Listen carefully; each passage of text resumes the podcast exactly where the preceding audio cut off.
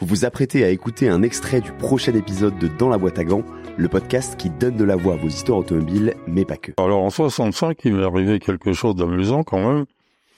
J'ai dû faire Pau, alors dans troisième pilote, parce que Funstadt avait réussi à s'engueuler avec le team manager qui s'appelait euh, euh, Claude Le Guézec.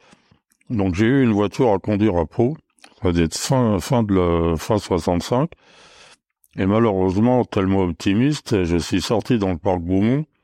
J'ai escaladé euh, la statue euh, du maréchal Foch et j'ai plié la matra, mais sérieusement, surtout que c'était une coque indestructible, j'ai réussi à plier la coque. Donc euh, Jean-Luc Lagardère m'a dit, bah, écoutez, si vous voulez faire la prochaine course à Montlhéry, euh, vous allez vous débrouiller tout seul. Aucun mécanicien n'aura le droit de travailler sur votre voiture. Vous réparez votre voiture. Si vous y arrivez, vous courez à Montlhéry. Donc, euh, bah, un, un break DS à l'équipe Matra. Je monte la voiture sur la remorque. Les autres revenaient en camion. Je rentre à Vélizy dans la nuit.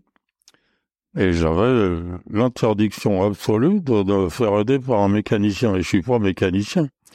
Donc, il a, comme il fallait réparer la coque qui était tordue, c'est pas un châssis tubulaire où on coupe deux tubes et on les ressoude. Il y avait la coque à, redresser.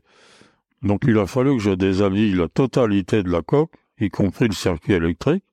J'ai amené la coque nue. C'était chez Breguet, je crois qu'ils faisaient les coques, euh, pour la redresser, donc c'était compliqué. Ils redressent la coque, tout ça dans la semaine. Je vais rechercher la coque avec le break euh, Citroën.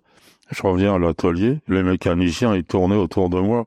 Ils étaient emmerdés, ils avaient pas le droit de m'aider. Mais ils me regardaient, ils me donnaient des conseils, tout. Je remonte la coque complètement. Il fallait remonter les quatre porte-moyaux. J'en remonte trois, le quatrième, la roue tournait pas, j'avais oublié une cale à l'intérieur, il a fallu redémonter. Je travaille nuit et jour pendant une semaine. Et le vendredi soir, j'avais terminé la voiture. Les premiers essais le lendemain, le samedi matin, le lendemain. Et là, grève chez Matra. Des engins Matra et on était aux engins Matra. Donc le représentant, le, le responsable CGT de Matra Sport vient me voir. Il me dit, écoute Henri, euh, c'est la grève chez Matra. Euh, T'auras pas le droit de sortir ta voiture demain matin. Je le regarde, je lui dis, écoute, il n'y a aucun des mécaniciens qui a travaillé sur l'auto. Je suis le seul à avoir reconstruit ma voiture. Demain matin, je viens la chercher. Il y aura mon fusil de chasse dans la voiture. Si t'es devant, je te tue. Il y avait tous les mécaniciens autour. On n'avait jamais parlé qu'à- comme ça à quelqu'un de la CGT. Le mec m'a regardé. Je suis arrivé le lendemain, j'ai pris ma voiture, il y avait personne devant la porte et j'ai gagné la course.